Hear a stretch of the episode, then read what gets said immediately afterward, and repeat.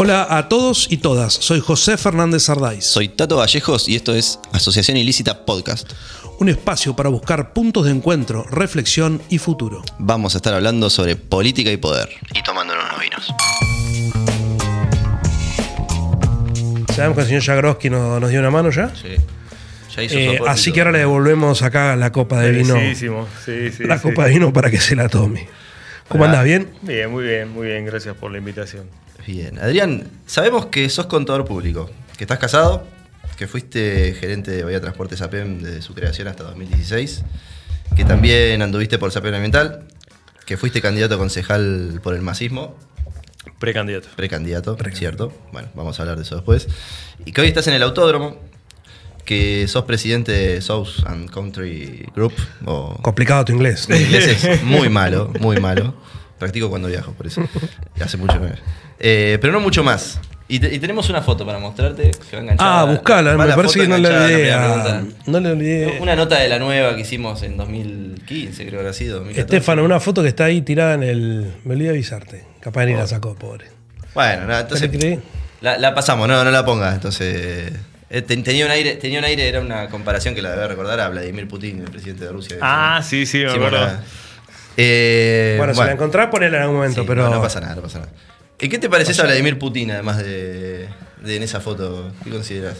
Y, y por otro lado, también, a ver, queremos saber quién es Adrián Jagroski, porque esto que te contamos bastante Sí, por sí, arriba. muy ¿eh? genérico. ¿Sas Grodzki es ruso o no? Sí, sí. Es ruso. sí, bueno, ahí sí, está. sí. Primera una coincidencia con. Primera coincidencia. Ahí está, mirá. Estas cosas hacía Tato Vallejo en la nueva, por eso no está más, claramente, en la nueva. No se No dedicaba. era, yo, no era yo solo. Se dedicaba a Eso hacer era parte de lo que hacía el equipo. Pero bueno, hay un parecido ahí. La verdad que no lo conozco mucho como para compararme. Eh, Bueno, ¿quién es Adrián Jagroski? Mirá, eh, a ver, es difícil. Yo creo que una de las cuestiones que, que- que- que nos pasan a todos es que tenemos una autopercepción que seguramente difiere mucho de lo que tiene la sociedad, los amigos, eh, el resto de la gente. ¿sí? O sea, es- es- esa crisis o esa, eh, ese contraste entre la autopercepción y la, y la realidad a los ojos de los demás eh, es algo con lo que cargamos todos. Eh, yo, si me tengo que definir y, por ahí un poco por al- algunas cuestiones como las que vos este, enunciabas, que han, tenido algo más de trascendencia, me veo como un tipo, un laburante, es un tipo que trabaja, un tipo que todos los días se levanta y quiere hacer algo. ¿sí? O sea, un- una persona eh, ¿Sos, inquieta. sos hiperactivo? Sí. No sé si calificarme como hiperactivo, pero sí muy, muy inquieto, muy emprendedor, con todo lo bueno y lo malo que eso eh, acarrea, ¿no es cierto? Porque, eh, viste, como dicen, el que no hace nada no le pasa nada, bueno, al que siempre se busca pasa de todo. otro problema le pasa de todo, bueno, y yo me enrolo en esa categoría, eh, eh, y, y por eso también eh, la variedad de intereses eh, con los que trabajo cotidianamente y la variedad de situaciones eh, por las que he atravesado. Pero sí, me defino como una persona inquieta, siempre buscando algo para hacer y siempre con el radar encendido para ver qué me puede interesar y en qué me puedo involucrar. Que sea bueno para mí, para la sociedad, para la gente que está conmigo. O sea, sí, una persona que, tengo que definir un rasgo que me caracterice bastante, esto de ser inquieto, de ser... este, ¿Y en qué andas ahora dentro de esa inquietud? Digamos, te vemos que estás en el autódromo, que, que hace- has hecho política claramente partidaria, digamos, eh, que a veces te alejás, que estás, que apareces en un montón de lugar, que tenés Sí, esta en- consultora. realidad, ¿En qué sí, andas? en realidad estoy muy eh, compenetrado en lo que es mi actividad privada. Eh, tengo, como decía Tato, la presidencia de algunas empresas. Y en realidad, en todas estas cosas, digamos, he aprendido que lo importante es, sí, uno definir un norte, tener un objetivo de trabajo, pero vas aprendiendo, por ejemplo, que lo importante es armar buenos equipos de trabajo. Las personas con las que te puedes asistir inmediatamente y, y que también son parte de tu sueño, de tu objetivo. O sea que los mejores son los que entienden a lo que ustedes están haciendo este programa, porque son un grupo que me imagino tiene cierta comunión de intereses y dicen, che, qué bueno si hacemos este programa. Entonces los dos se copan y dicen, los dos, los tres, o todo el resto de la gente que los acompaña técnicamente, la producción, lo que sea, pero están no es que llaman a uno, che, no me cubrí. Bueno, ese equipo no funciona. No, claro. O sea, para que el equipo funcione, tenés que tener gente que en alguna medida se apasione de similar modo al que lo haces vos. ¿sí? Entonces, eh, yo lo que he logrado, y de lo que estoy orgulloso, es de que he conseguido personas que eh, compartan intereses, que compartan la locura por algo que a uno le parece bueno y eh, que vayamos juntos en ese camino. Por ahí, como uno a veces es quien principia la idea, por quien cree que está en condiciones de tomar el riesgo de llevarlo adelante, bueno, a veces me gusta presidir y llevar adelante y, liderar algunos proyectos. Pero mm, lo importante es esto de, emprender, de arriesgarse, porque no todo sale bien. ¿En qué eh, locura andás? Así Mirá, eh, tengo, tengo una consultora en la que a partir de lo que he aprendido por mi paso eh, por el municipio, por la SAPEM específicamente, he, he, percibido que hay algunas necesidades que son bastante transversales a cualquier gestión pública eh, cuestiones que son más fáciles de resolver para un privado que para el mismo Estado. Entonces trato de generar soluciones que mm, hagan match, que encajen con esas necesidades de los municipios, por ejemplo, y, soy proveedor de esas soluciones. Eso eh, lo he aprendido y, siempre estamos creciendo y siempre tratando de eh, mejorar. ¿Qué soluciones hoy, por ejemplo? Bueno, soluciones por ejemplo, de modernización, de, cuestiones de movilidad, eh, para llevarlo al terreno concreto, como para ver de qué uno habla, sistemas de estacionamiento medido, sistemas de modernización, de digitalización de procesos eh, en municipios, y para llevarlo más a lo concreto, ir abandonando los kilos de expedientes y papeles y de firmas manuales para ir a procesos digitales, eh, mm, herramientas eh, para promoción de consumo en las que el Estado puede acompañar, entonces tarjetas de fidelización, sistemas que eh, le permitan al, al gobierno municipal contar con una batería de herramientas que tiendan a mejorar la gestión. ¿sí? Eh, esas cuestiones que uno ha ido conociendo, aprendiendo eh, y viendo oportunidades también, porque también tiene el costado comercial. Si, bueno, eh, si, me animo, si vi cómo se hace, si y, vas conociendo gente, te vas involucrando, te vas formando y te vas desarrollando más en eso, bueno, en eso emprendí y, no nos ha ido mal. También estoy bastante abocado a, una empresa familiar que tenemos que es eh, agropecuaria y, bueno, uno se va metiendo en varias cosas y... Vos en la SAPEM intentaste algunos procesos de modernización, eh, de hecho tuvimos una tarjeta eh, urbana. la urbana, digamos, con los parquímetros, hiciste algunas cosas vinculadas al transporte público o a la movilidad. y después también terminaste ahí de esa gerencia descubriendo lo que fue la estafa esa de las, de las tarjetas, que digo, un proceso claro y preciso que terminó, eh, determinó quiénes eran los culpables y demás. ¿Pensás que eso tuvo que ver, eh, digo, ¿cómo, ¿cómo terminaste de descubrirlo? ¿Tuvo que ver con algún proceso tecnológico? Digo, de, falla del proceso o demás. ¿Cómo, cómo terminaste descubriendo esa, esa estafa? Mira, en realidad, a ver, nosotros operábamos un sistema que, no era propiedad de la SAPEM. Nosotros teníamos un proveedor tecnológico y lo que sí había detrás de ese sistema es un movimiento económico. Nosotros en determinado momento empezamos a advertir que ciertos ratios, ciertas relaciones no empezaban o, empezaron a no tener consistencia. ¿sí? Para hacerlo muy eh, sintético, esto era la tarjeta con la que eh, los pasajeros viajaban en transporte público. ¿Cómo funcionaba eso? Había una red de carga de crédito para esas tarjetas, al igual que la sube, ¿sí?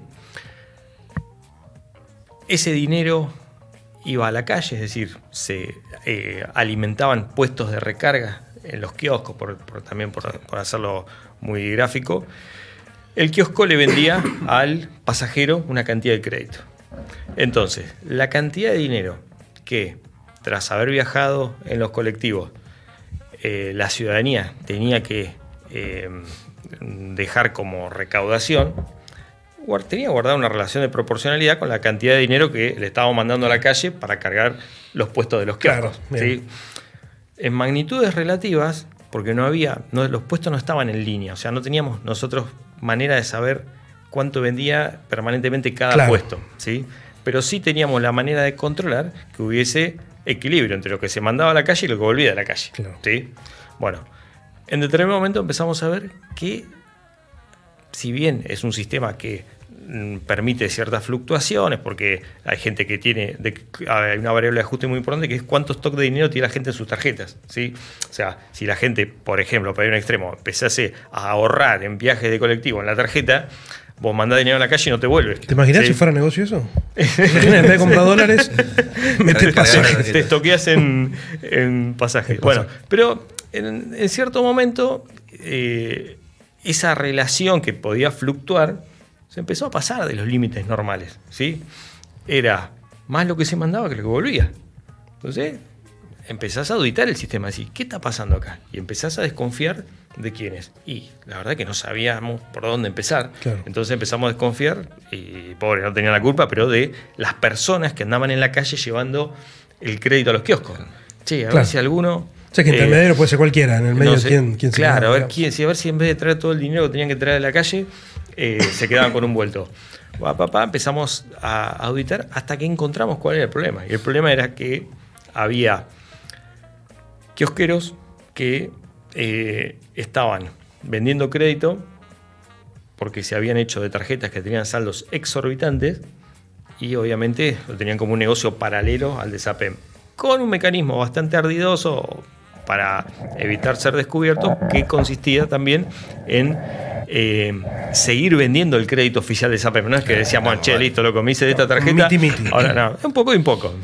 Entonces, eh, bueno, cuando llegamos a, a determinar cuál era la situación, bueno, mm, nos pusimos en contacto con la gente, tanto con la gente que eh, tenía el soporte técnico del sistema, la, la gente de Icon, como, bueno, yo eh, estaba en un mal momento porque era una la, la gestión de GAI recién empezaba. Entonces, un tipo que recién empieza no tenía que llevar ni problemas ni situaciones que le generen dudas y desconfianza. Y, y Entonces, al principio se pensaba que eran 20 palos. Sí, sí, O sea, había- una no se sabía de cuánto era. Eh, entonces, llamarle y decirle, tengo un problema, necesito hablar urgente con vos. eh, y bueno, bueno, lo vemos el miércoles. No, no, ¿qué miércoles? es urgente.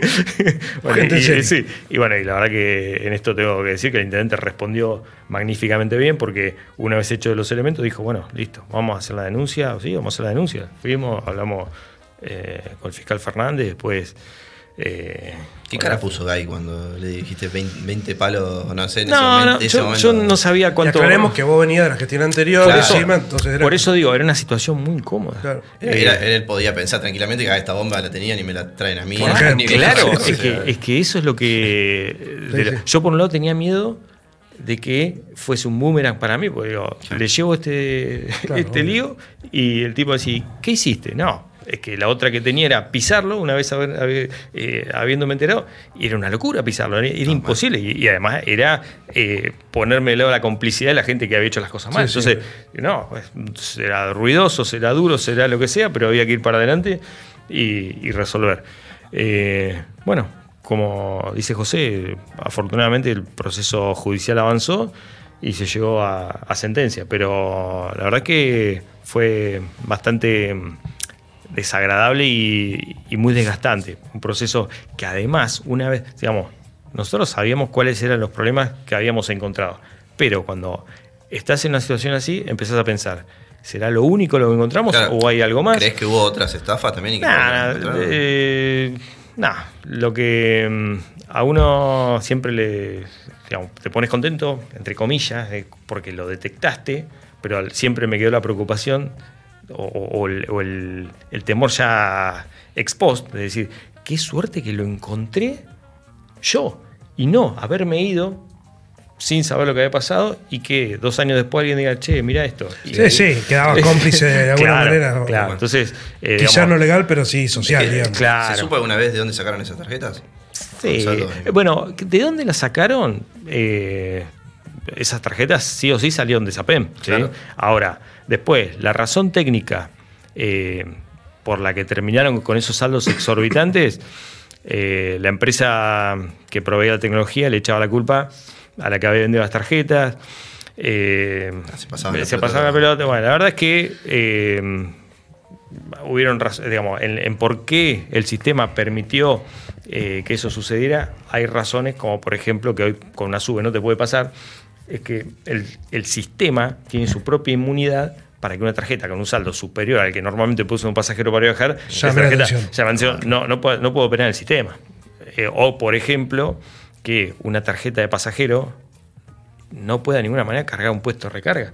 ¿sí? O sea, porque Claro. eh, no quiero este, aburrirlo con la cuestión técnica, pero el problema también tuvo lugar. ¿Por qué? Porque una tarjeta de pasajero era la que tenía el saldo, no una, varias, la que tenía el, el saldo exorbitante. Y con esa misma se, pu- se pudo cargar, recargar Claro, los sí, puestos sí, entiende. Sí, sí, el sistema fallaba por todos lados. digamos, Tenía sí, problemas también, de seguridad. Que tampoco lo critico porque la, digamos, reconozco que la gente de Icon obró siempre con la mejor buena fe y que inclusive, inclusive, eh, ellos no habían, digamos, ellos ya tenían en otros municipios sistemas más desarrollados, eh, con, con mejores condiciones operativas.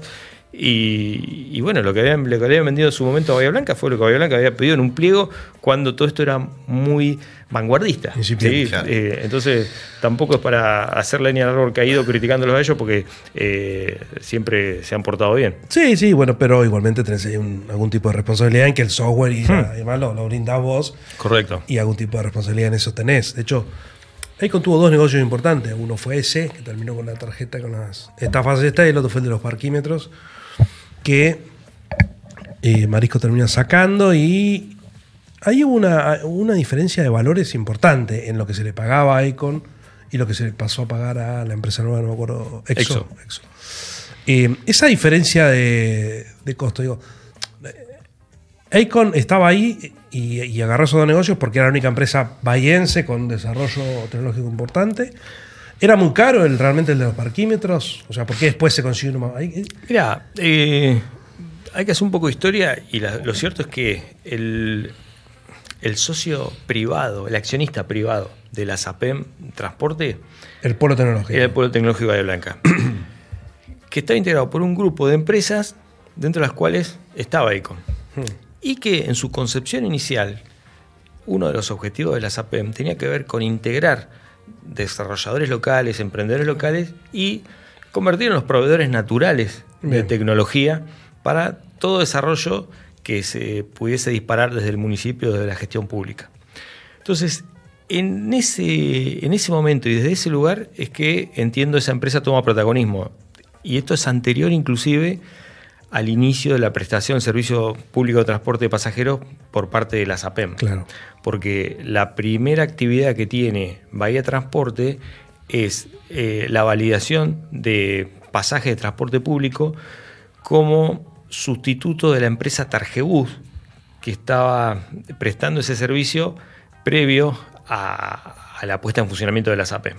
¿sí? O sea, en Bahía Blanca eh, pasamos de los pasajes en efectivo, Al Targebus. el, el boletito Sí, sí, este, sí. ese de- Ah, bueno, había Capicúa. el Capicúa y todo eso.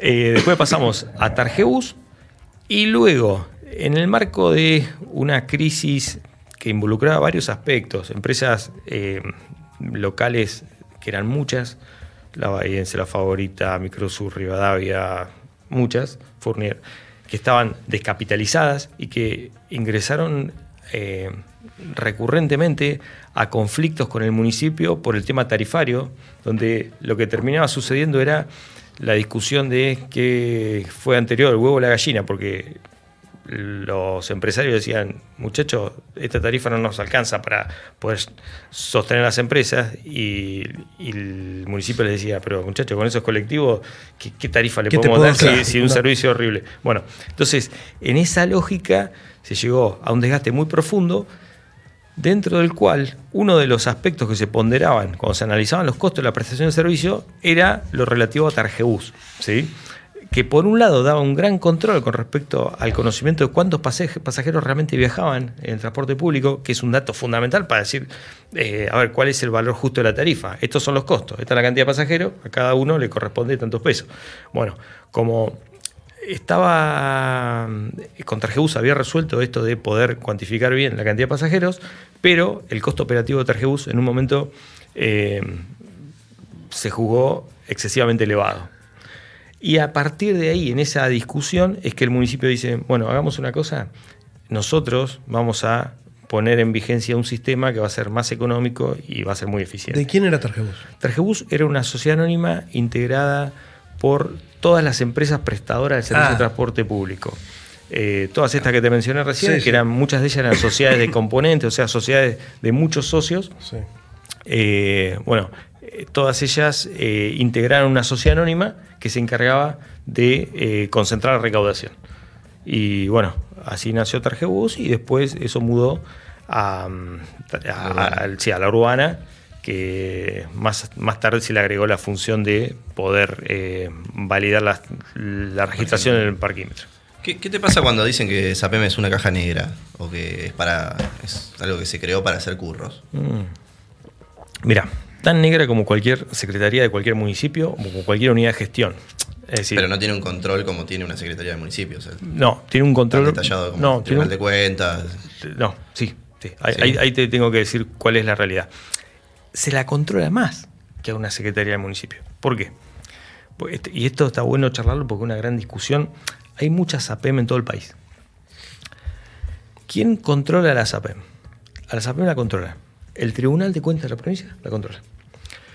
Tiene una batería de síndicos. Los síndicos son profesionales, abogados o contadores que normalmente son designados a propuesta de eh, algún sector opositor. ¿sí? Es decir, la ley de sociedades comerciales prevé la obligatoriedad de una fiscalización con una sindicatura. Y en la composición de esa sindicatura, de esa batería, de ese grupo de profesionales, cuando llega la hora de conformar los órganos de tanto en la dirección, que es el directorio, como en la fiscalización, normalmente la oposición es a quien se le da un lugar para decir, che, bueno, nosotros vamos a gestionar. Si querés, poné a alguien en el directorio, para que no sea solamente oficialismo, y también poné a alguien en la sindicatura. Entonces, ¿qué hay? Hay control de eh, el Tribunal de Cuentas de la provincia, ¿Y por qué hay control del Tribunal de Cuentas de la provincia? Porque en definitiva, cuando estamos hablando de sociedades anónimas que tienen por lo menos el 50%, más del, más del 50% de participación estatal. Sí, en este caso Esto- es 99 y 98, creo. Sí, sí, 99 y otro 98. Sí. En, en definitiva, es el patrimonio estatal el que está en juego. Sí. ¿sí? Entonces, por eso el Tribunal de Cuentas lo controla. Pero además de tener el Tribunal de Cuentas, de tener una sindicatura, también tienen todos los, eh, por- en cada cierre de ejercicio, un informe de un auditor externo que es el que audita los estados contables que emitió el directorio, que es el órgano de dirección, y que además se somete a la aprobación de la asamblea. O sea que eh, si vamos a la, eh, a la descripción de cuál es la realidad de los controles que tiene la SAPEM, es, mm, yo considero superior a la que tiene un municipio. Pero además de eso, Pero por ahí tiene la facilidad, por ahí, no sé, por ahí pensamos esto, porque tiene más facilidad para contratar cosas, ¿no? También. mirá, O sea, por ahí en el estado Sí, básico, digamos, Podés evitar tenés que dar dos millones de obligatoriedades. vuelta para hacer tal contratación. Y, y como que en la SAPEM es desde el, punto de vista, desde el punto de vista burocrático, y por eso son herramientas que bien usadas, la SAPEM yo considero que es como cualquier herramienta. Vos me decís, te doy un cuchillo para comer un asado Claro. o para matar a una persona. Bueno, eh, el- la SAPEM es una gran herramienta. Está en la calidad de la gestión, ¿sí? Para qué se la use y cómo se la use. Miren, si vamos al caso, yo siempre digo, hay una gran ventaja que tiene la SAPEM. Vos pedile un, un balance de cualquier SAPEM del país y vas a saber cuánto es ingreso, cuánto gasto, eh, qué patrimonio, qué deudas. Vos en el, en el macizo de la gestión pública, vos decís, claro, vos decís, bueno, che, ¿cómo está la Secretaría de Seguridad, de Salud? de- y todo se- no es que no se pueda controlar, pero es más difuso y más complejo de definir a ciencia cierta qué nivel de eficiencia existe en esa gestión. ¿sí? Pero ahora, yo tengo una masa de plata. Digo, vamos a la SAPEN de Bahía. Las dos SAPEN tienen el 100% el municipio. Salvo el 1 y el 2%, pero es irrisorio, es digamos. más que- simbólico que, que- Claro, es para cumplir con la ley de sociedad y no para Correcto. otra cosa. Eh, si yo con mi dinero puedo prestar el servicio, digo, la duda no, no me parece eh, inválida la duda. Si yo con mi dinero puedo prestar el servicio yo, o inventar una SAPEM que la preste yo, pero llamándome SAPEM, ¿por qué lo hago? Bueno, yo te explico. En el, Pará, y con sí. las dos de las tres grandes cajas que tiene un municipio, que es transporte, eh, basura, y Lleno. el tercero te diría hospital, que encima es un ente autárquico. Sí, sí. Bien. Hay, hay razones objetivas que con esto, digamos, yo no voy a. No, no es que tomo postura, pero sí las describo. Sí, sí, pero para entender, a ver, para ¿por entender. qué- Por ejemplo? En el Estado vos tenés personal que son empleados públicos. ¿sí? El empleo público tiene un régimen que implica cierto nivel de paz, que concretamente estabilidad. ¿sí? Vos en la SAPEM contratás personal bajo el régimen de la ley 2744, contrato de trabajo privado. Privado. ¿sí? Entonces, en principio, digamos, vamos recorriendo aspectos, es una diferencia importante. Sí. ¿sí?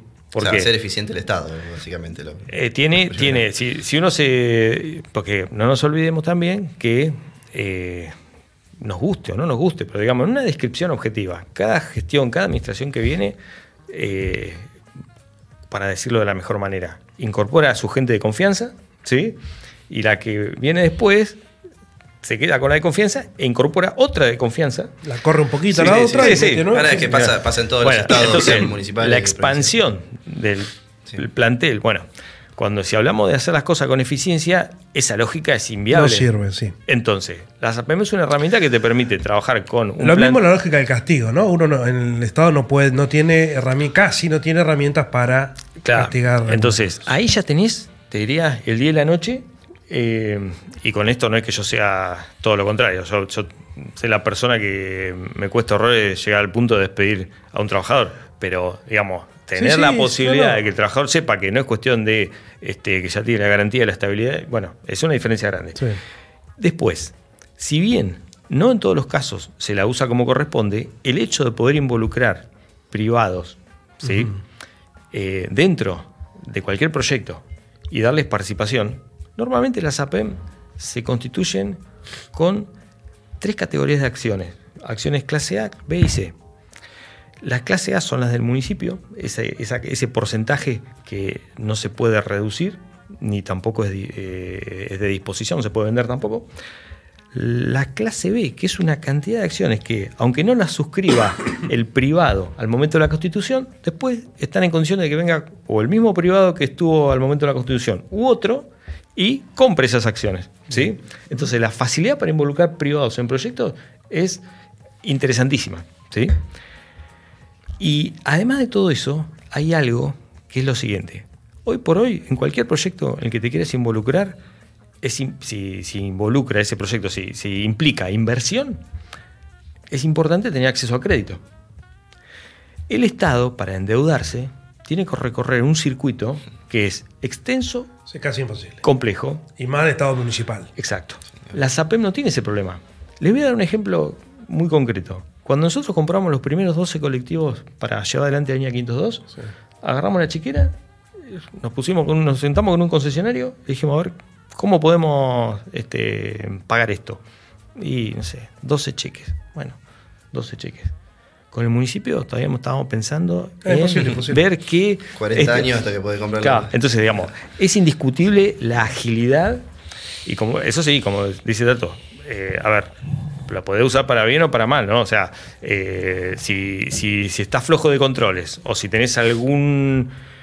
A ver, eh, gente que hace las cosas mal ahí en, en la SAPEM, en, el, En cualquier Sí, lado. sí. Pero digamos, ¿Por qué es no una no herramienta se muy amplió la potente. participación de privados entonces? ¿Por qué quedó ahí muerta en las dos APEMs? Mira, la verdad que eso es algo. Hay, No, otra- hay es- otras SAPEM de- en el país que tienen mayor participación privada. Eh, también es verdad que. A Es ver, otro rubro complejo para meter. Sí, y que además la política mete la cola en esto, ¿eh? Porque Claro. si los que estaban antes eh, apostaron a una SAPEM y venimos nosotros, rompamos la SAPEM. Y después capaz que viene otro y dice, vamos por la SAPEM. O sea, Claro. digamos, eh, y no, no, lo, no lo enfoco en la gestión local, sino que digo, en general, lo he visto en muchos eh, lugares, porque hay SAPEM que son provinciales, municipales. Y, y bueno, este. Ah, pasa con todo, que querés cambiar el personaje, querés cambiar el La- logo de tu municipio. Las recetas de uno eh, son descartadas por otros. Eh, Me aburrí de la SAPEM. Fuiste candidato a concejal en 2015 con el histórico Damaso Larraburu, que estaba en masismo en ese momento. Cuando él se baja, vos te bajás. En ese momento que eras precandidato, Larraburu dijo, que le preguntaron por qué te llevaba de candidato. Larraburu dijo algo así como, para decirlo en términos futbolísticos, es ese 5 que siempre te la devuelve redondita. Una, una cosa así, dijo Damaso Larraburu. ¿Qué te parece que quiso decir? Digo, ¿te sentís un 5 armador? Y al principio decía vos esto de armar equipo y más, ¿no? Capaz viene por, por Mira, ese lado. en realidad en aquel momento yo creo que, uh, a ver, habíamos logrado grandes cosas eh, en la gestión y una de ellas tenía que ver con esto de una ciudad que estaba en crisis con el transporte público eh, a fines de 2011. En pocos meses pudimos revertir la historia. Con plaza en ese momento. Sí, ¿no? claro, todo, todo el quilombo claro. aquel, sí. Entonces, eh, yo creo que fue un ícono de, como de buena gestión. Ícono de buena gestión de la cual yo no me, digamos, no me llevo de ninguna manera a los laureles porque en esto de armar equipo y demás, tengo que reconocer que el nivel de alineación de distintos actores para lograr eso fue amplísimo. O sea, teníamos una decisión política de eh, resolver, acomodir el lugar. ¿sí? Sí, es que también el lado de la gente del bahiense necesitaba que eso se resuelva sí o sí, porque Claro. era desastroso a un nivel. Claro. Entonces, tenías eh, una, una necesidad de resolver esa cuestión, tenías, mm, por otro lado, una- un sindicato que puso el hombro para que esto funcionase, ¿sí? Entonces... eh, ¿Qué sindicato? La UTA. La UTA, claro. La UTA. Entonces, eh, digamos, como se pudo pasar de la noche al día con tanta, con, con tanta nitidez y, y fue tan bueno, yo creo que fue muy bueno para los bahienses. Yo me acuerdo que había gente, yo ya venía relacionado a las empresas de transporte público y había gente que me decía, Adrián, la 509, hoy, así, la 509. Hoy no es que pasó tarde, no salió la línea, no pasó Sí, un solo colectivo. Sí, sí. Entonces, pasar de eso a que nuestros colectivos, la 502, pasaban cada 12 Pasen. minutos Sí, claro, sí. religiosamente, colectivos nuevos, bueno, entonces... A veces cuando la vara está tan baja, Claro. pues bueno. Y la verdad que, así como les decía que me gusta meterme en lío y emprender, y que yo, yo cuando me pongo la camiseta es a morir. Y, si- y- y- y estaba en, en todo. O sea, te- tenía un hermoso equipo de gente, pero además yo si tenía que ir el domingo a las 3 de la tarde porque había hecho con colectivo y a sacarlo de la comisaría y a llevar la tarjeta verde y la cantidad de fines de semana que, que iba a, a resolver lo que nadie podía resolver y teníamos un excelente mecánico en la SAPEM que él sí que te la devolvía siempre redondita, que te podía resolver cualquier cosa, que le das un alambre. eh, y, y bueno, este, todo eso hizo que, bueno, se generase, por lo menos en nuestra percepción, una buena imagen de lo que podíamos hacer y, eh, y eso pudo haber derivado en la, en la candidatura. ¿Y Eh, cómo es tu relación con Damaso hoy? ya, hoy no, compartimos nada, porque no estamos. Yo, yo me alejé completamente de, de- de las cuestiones de la política y. ¿Por qué? ¿No volverías? No digo que no, que no volvería, porque No es estás- apasionante, es apasionante. eh, pero. ¿Cómo llegaste vos? Yo llegué con eso, con, con gestión. O sea, además yo creo que la gente, digamos, eh, esto es para una charla filosófica, pero digamos, nos acostumbramos mucho a ver eh, a las personas y a los cargos. Yo digo, el mérito no es el cargo, ¿sí? porque digamos, a veces yo- dar importancia a la gente por el cargo. Lo importante es qué se hace una vez que tenés el cargo. ¿sí? O sea, a ver, ¿qué le dejaste? Miramos a la gente por sus logros, no medidos para, para esa persona, sino medidos los logró por lo que le generan o le puedan dejar a la sociedad.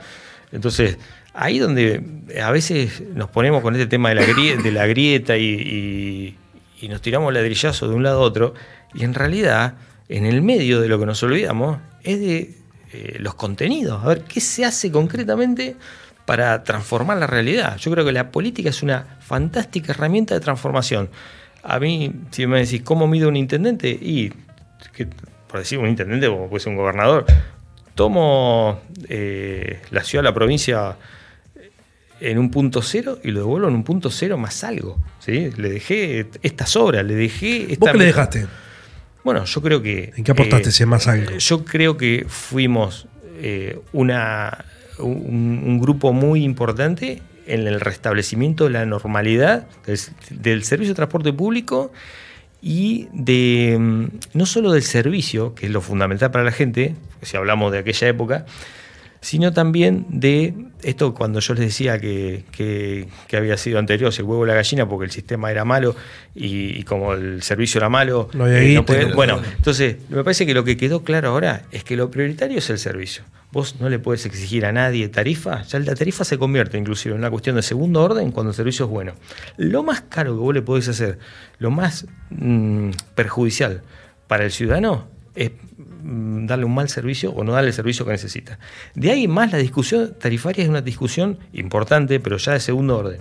Porque lo fundamental es que el ciudadano necesita eh, llegar a su trabajo, a estudiar, pero ahí no puede fallar. En, esa, en ese tema de que qué va primero, y eh, yo creo que esos años fueron buenos, de 2012 a 2015, 2016, fueron muy buenos para dejar en claro que la restauración del servicio eh, era lo necesario para poder hablar de cualquier otra cosa.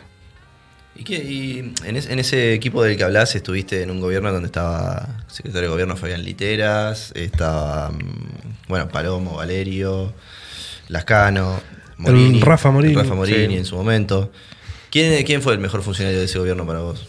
Mira, cagaste, no digas, no digas todos. ¿eh? No, no, no, no, no voy a decir todos porque en realidad, eh, francamente, yo focalicé lo que hacía focalicé en mi área y, tengo que decir que, por ejemplo, Literas eh, era un tipo que nunca me dejaba sin resolver un tema. Yo, a ver, en esto soy absolutamente honesto, le guste a quien le guste, no le guste a quien no le guste. O sea, yo sé que. ¿Te trae, eh, problemas decir que Litera te puede traer No, no, no, porque digo, no, no, no, es que, no, no, voy a lo siguiente. Digo, lo corro de cualquier consideración política. ¿sí? El tipo que a mí en gestión, cuando a mí ya se me, quedaban se me quemaban los papeles, decía, che, Fabián, esto tenemos que hacerlo así, o esto tiene que estar resuelto para tal día, o me tenéis que llamar a tal persona y decirle tal.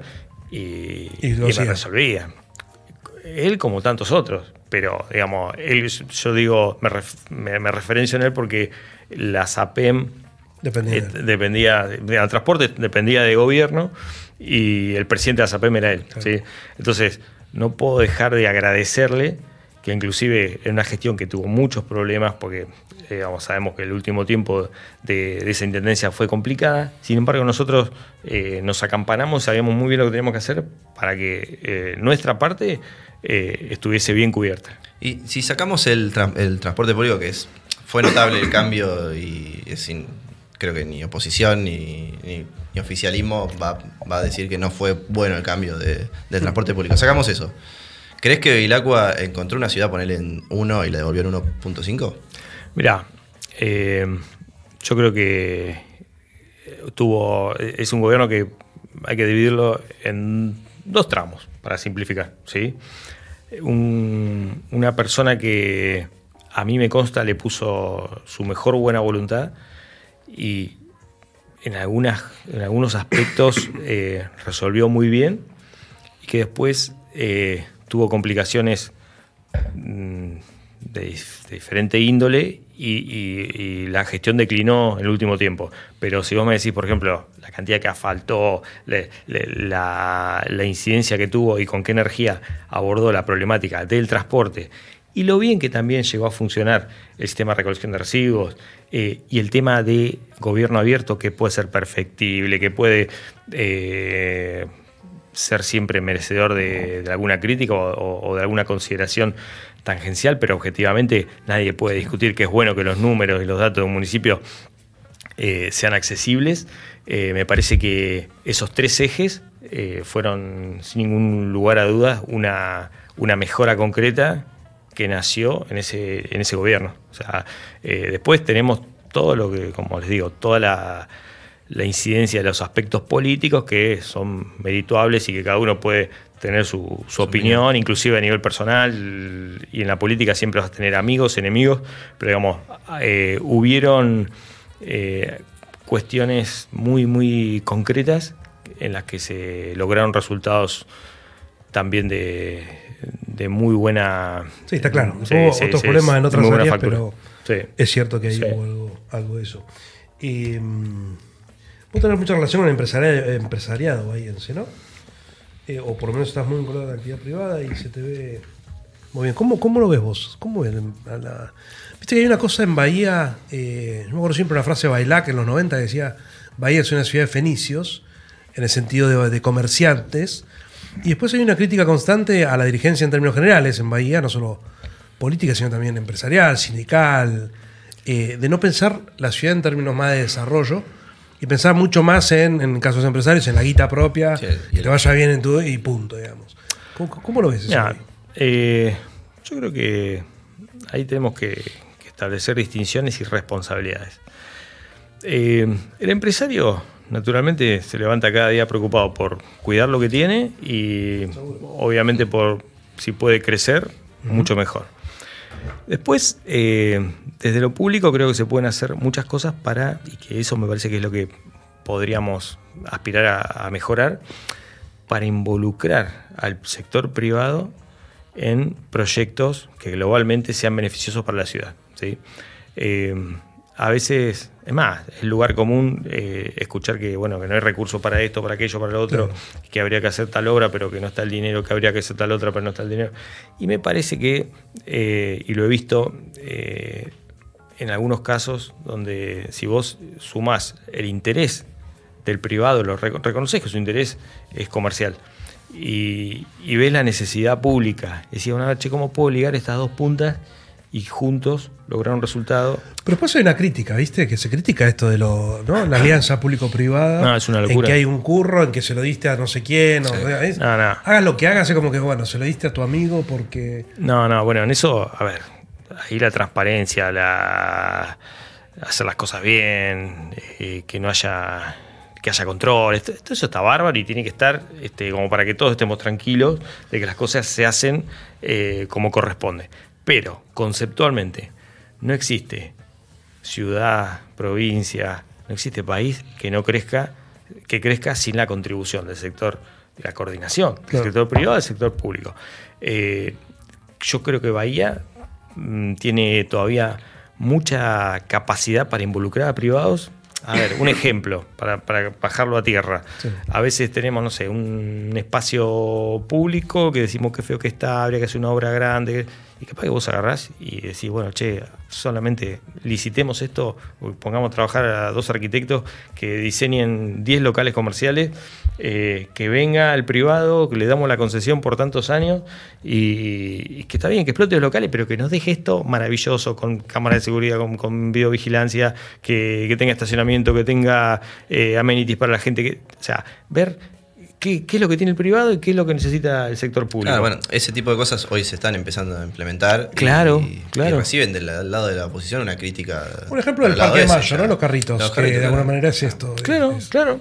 A ver. Que vos, a ver, vas a ciudades del mundo y, y- y esto se ve en todos lados. O sea, no- sí. acá, acá le llamamos ocupación del espacio público, pero se ve. Después, bueno, está bien qué le pedís a cambio de, de lo que hablamos. Pues, no, que es, no es ocupá esto, explotalo, hacelo pelota. Tiene y que haber lo que queda es para. razonabilidad y proporcionalidad entre el esfuerzo económico y lo que hay a cambio. Eh, tiene que haber transparencia, tiene que haber igualdad de oportunidades, concurrencia en las licitaciones. Todo eso tiene que estar. Pero eh, me parece que cada vez más hay que mm, apostar a pensar en cómo involucrar al privado en la cobertura de las necesidades públicas. Y, y de esa manera creo que se puede avanzar bastante más que si nos quedamos en lo que tiene el presupuesto público, el presupuesto oficial. Eh, ahí, ahí me parece que es donde todos, te digo, esto lo- no lo digo solo por Bahía, lo digo por la provincia, lo digo por, Por la nación. No, me parece que eh, obviamente hay que generar condiciones de confianza para el privado también, porque si hoy yo cierro este contrato con este gobierno y en tres años viene otra gestión y me dice, ¿sabes te saca, te, te claro. vamos a rescindir, no importa lo que cueste, te vamos a pegar una patada. Y no está Cosa que pasa también, ¿eh? Bastante Bueno, por eso, digamos. por eso me parece que mm, es bueno generar condiciones de confianza, mostrar que los modelos que se pergenian funcionan y, y progresar en eso. Sí, sí, sí. Adrián, en un momento cerró la cadena de supermercados Burgos y dejó a sus empleados en la calle. Hubo problemas, el sindicato de empleados de comercio se puso al frente del reclamo. Eh, hubo reuniones en el municipio, con sectores empresariales, etcétera. Y apareció un tal Jagroski eh, que solucionó el problema. ¿Por, ¿por qué te llaman? Jagroski está siempre ¿Por, en por la qué? foto. Pará, pará, escuchá Claro, ¿Por qué te llaman? Y ahí, eh, otra, otra duda que tenemos. Eh, eh, tuya, tuya choca de repente, esto es un problema, ¿no? Tuya. Y aparece Jagroski también. ¿no? No, no, bueno, eso no tiene nada que ver. Bueno, nunca se sabe. ¿Por qué? ¿Por, por qué te llaman tanto? No, eh, en el caso de, mm, de lo que sucedió con la gente del supermercado Burgos, eh, tengo una, una linda relación con el, con el sindicato y en particular con Miguel Olita, el secretario general de Empleados de Comercio. Eh, de hecho, el desarrollo y la solución a la que llegamos con el autódromo tiene que ver con eso. Claro. Es algo que estamos desde ahí.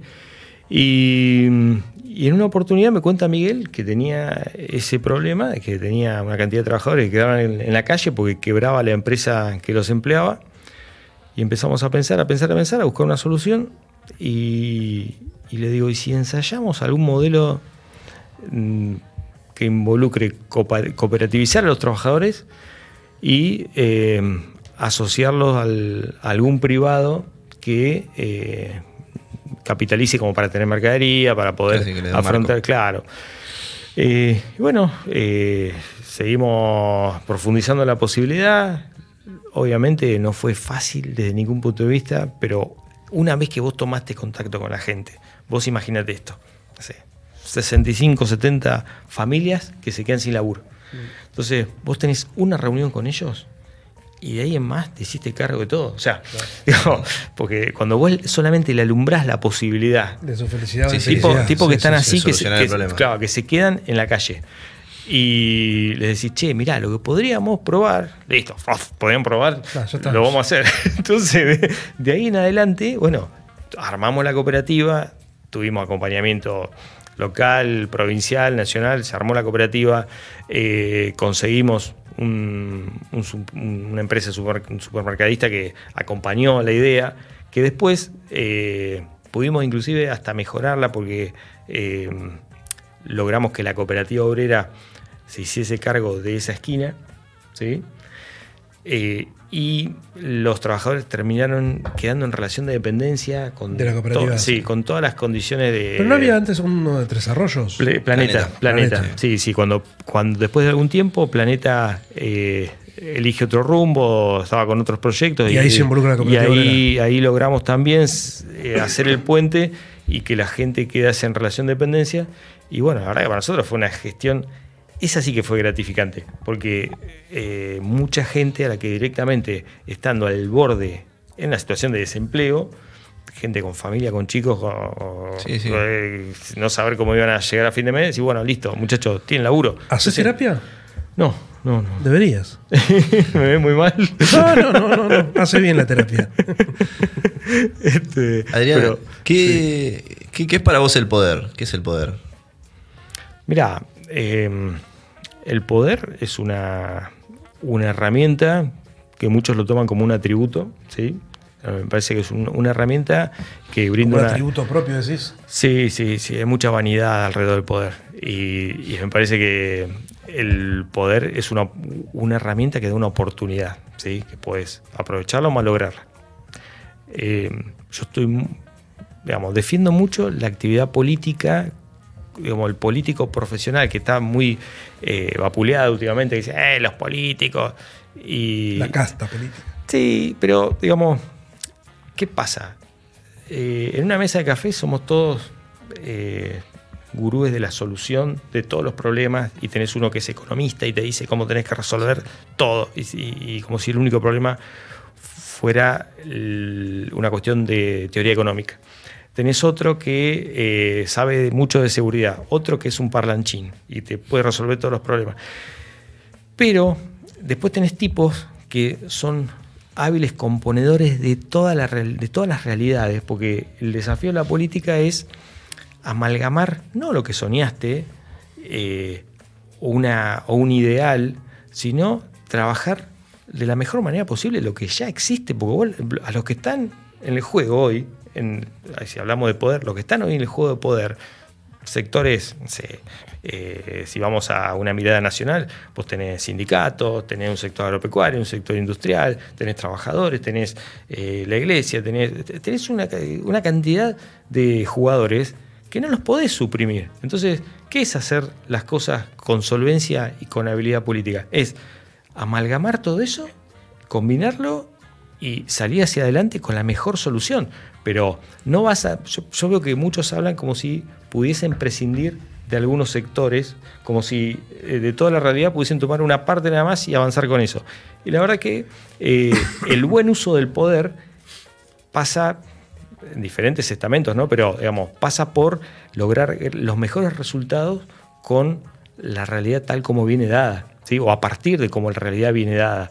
Eh, a veces me preocupa que escucho gente que habla como si estuviésemos hoy ya en un escenario suizo o canadiense y, no, la verdad que tenemos lo que tenemos. Tenemos lo que tenemos. Entonces, eh, lo que tenemos que lograr es lo mejor posible a partir de lo que tenemos y para la gente que, que tenemos. Vos del sector público en un momento, sector privado del otro, tuviste relación con dos sindicatos grandes, fuertes, como la UTA y Empleo de Comercio, que son por lo menos de los más masivos, los más... Eh, eh, ¿Cómo ves esto, digo, el, más que nada la política vinculada al sindicalismo? Porque el sindicalismo tiene un millón de críticas, un millón de cuestiones alejadas de la transparencia, etcétera, etcétera. Mira. ¿O cómo fueron esas experiencias? Las experiencias que yo tuve fueron buenas porque mm, la verdad que siempre pude establecer con comercio, con camioneros, con, con UTA, buenas, buenas relaciones. Eh, yo creo que el, a ver, el sindicalismo es necesario, es importante. Obviamente la relación entre el trabajador y el sector empleador no es una relación paritaria. Es bueno que haya una protección de los intereses del trabajador.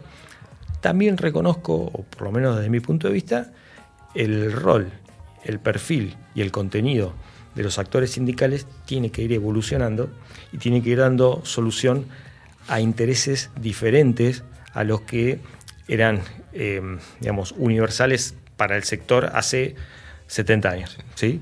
Entonces, hoy me gustaría mucho que todos los sectores sindicales estuviesen muy involucrados, profundamente involucrados en la capacitación de los trabajadores, en la actualización permanente, en la gestión de las búsquedas laborales, eh, que se dinamice de otra manera la cobertura de las soluciones que hoy la gente necesita para estar, estar bien en el mercado de trabajo. ¿sí? Digamos, no te protejo y yo soy el Padre Salvador y te protejo de todo, sino te hago cada vez más apto para que vos te puedas desenvolver.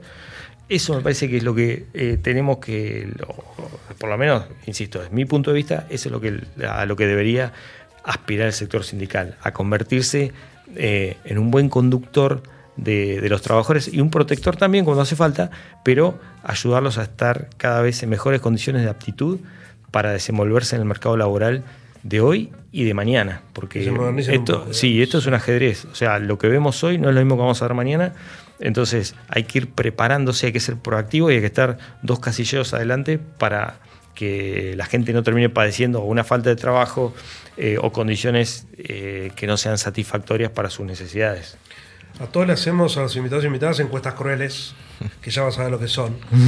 Pero mientras cortás, ¿Con quién te lleva mejor? ¿Con Gaia o con sus bienes? Corta. Eh, Vamos a pasar, ¿viste? No, mal no me llevo con ninguno. ¿Tenés relación con los dos? Sí, sí, sí, sí. Obviamente traté mucho más a Gai por una cuestión de trabajo. Sí, sí, sí. ¿Y entre los peronistas, con quién está más cómodo? ¿Feliu, Subiele, Godoy, Arraburu? Mira, con, con Subieles eh, tengo una relación de un trato muy, muy, muy cordial y, si hablamos de peronista, para mí un referente es Alejandro Iquiera.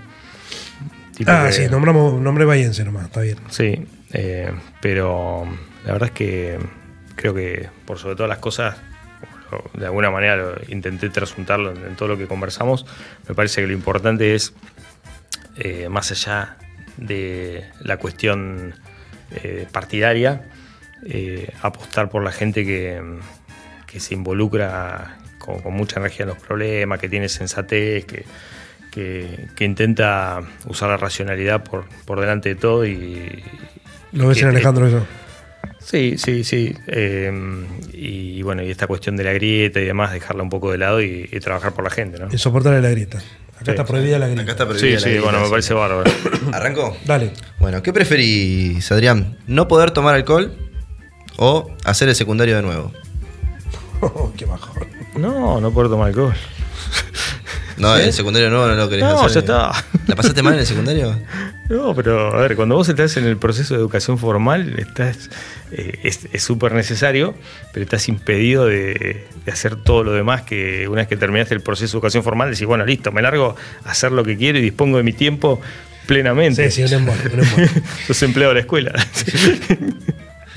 No podés hacer nunca más una de estas cosas. Convencer a alguien o elogiar a alguien. ¿Qué preferís no hacer más? Elogiar. ¿Por qué? Convencer porque sí. Porque parece fundamental para poder avanzar en lo que sea. Se puede avanzar con menos elogios, pero no sin convencer a los demás. Mirá que no vas a poder usar elogios para convencer. No importa, igual. El, el verdadero convencimiento viene por el contenido y no por el elogio. Muy bien. No vas a poder usar una de estas cosas. Cosas con cierres. O sea, no vas a poder usar camperas, ni mochilas, ni bucitos. Ni. Que tengan cierre, obviamente. Ni jean. O no vas a poder usar vasos, copas y tazas. Siempre vas a tener que tomar de una botella. No, prescindo de, prescindo de, de, lo- de los cierres. Sí, sí. Bueno. No, está bien, está No bien. tiene- no son tiene cierre y- Bueno, de hecho ahora viste que vienen todos los jeans con los botones. con los botones, botones, Loco, claro, sí. No será lo mejor, pero bueno, zafás. Sí, sí. Chao, chao cierre. Tenés que elegir que no va a existir más. Las mesas no se van a poder reemplazar tampoco por nada. No se, no se va a apoyar nada. Se apoya en el piso. No hay más mesas. O Centroamérica. ¿Es en serio? Va a quedar una tierra, va a quedar una tierra árida eh, ¿Por qué? y la cultura desaparece. Ah, bueno. Pedazo de Eh, responsabilidad. ¿Te gusta el mojito? eh, no, pero digamos, en esa desaparición de Centroamérica, de Centroamérica, la gente, ¿qué hacemos? Claro. No sé. No, No, prefiero, apoyar en el piso y no sentir la culpa de que perjudique a nadie. Para siempre. Exacto. Bien, y la última. No, la última no, queda una más, ¿no? Sí. ¿Qué preferís? ¿Despertar a la hora que quieras por siempre? ¿O saber tocar bien todos los instrumentos? No, saber tocar bien todos los instrumentos. ¿En serio? Sí, sí. ¿Y a qué- No, igual me levanto temprano. ¿Te Sí, sí, no, y estoy bien, sí. ¿Qué tocas? Sí. ¿Algo? No, un desastre. No, no, intenté un par de veces con la guitarra, pero no. No, no, soy un perro. Rajuñar las piedras en un fogón, nada, Nada, nada, nada. La última, vas a sentir estas dos cosas muy a menudo, permanentemente. ¿Celos o aburrimiento? No. ¿eh? no, no, no, no. Prefiero estar aburrido. ¿Sí? ¿Por qué? Sí, porque me va a caer ¿Son como. Me parece que es más este, disparador de, de conductas este, tóxicas. Está bien. Está muy bien. ¿Y la última? Y la cuál es? última, que ya la sabemos de memoria y se la hacemos a todos y todas, eh, vas a dejar de... Vas a perder una habilidad. eh, sentir olores o mentir. ¿Qué preferís? No, no. Es complicada. Pero prefiero la de mentir, perder la de mentir. O sea Pero que no vas a mentir nunca más en tu vida. Eh, bueno, no vas a poder convencer mintiendo, digamos. ¿no? Sí, bueno, es una, es una herramienta menos, pero nada, igual, vamos a convencer. siempre dice que hay una película, ¿cómo es? Que alguien La- no puede la mentir mentira nunca. original, creo que se Mm, llama. Sí, sí, sí. Dice la verdad todo el tiempo. La gente sufre cuando, Mm. cuando le dicen la verdad muchas veces. Habrá que, habrá que modificar la verdad. Sí. Muy bien. Bueno, vamos terminando porque son las 10 de la noche ya. ¿Quién considera que es el mejor político o política de Juntos por el Cambio de Bahía?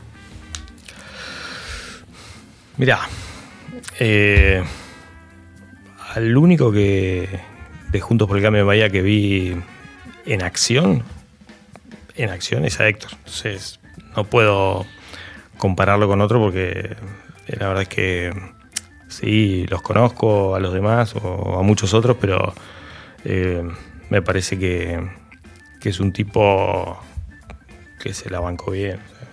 Este, y, que- y que además tiene algunas algunas cualidades que más allá de que algunos puedan muchos puedan no quererlo o que obviamente todo el sector opositor de este Sí, caso sí, sí. eh, pueda decir lo que quieran porque porque son oposición pero bueno un tipo que este, ha sabido sostener el lugar con, con una calidad de, inclusive, de, de brindar respuestas, de dar la cara y de, de estar siempre ocupándose de, de lo que tuvo que ocuparse. Bien, y la, la última tengo una encuesta cruel más. ¿Quién manejó mejor la SAPEM? ¿Jagroski o Marisco? Oh, Y hay que darle tiempo. no, eh, No, lleva seis no, años. ya lleva. yo, mira. Llevan los dos más o menos lo mismo. Yo, O sea, yo estoy muy, yo en eso este, estoy muy orgulloso de lo que hice yo. Sí, sí, la verdad que estoy muy, O sea que muy es orgulloso. patético. No, no, yo no estoy para criticar a nadie, pero digo, eh, estoy muy contento con lo que hicimos. O sea, no, no. Es más, ni siquiera seguí muy de cerca, no estoy ni para criticar, no, no sé bien lo que hicieron, pero eh, y, y creo que hoy el, transporte está bien y que los parquímetros están bien.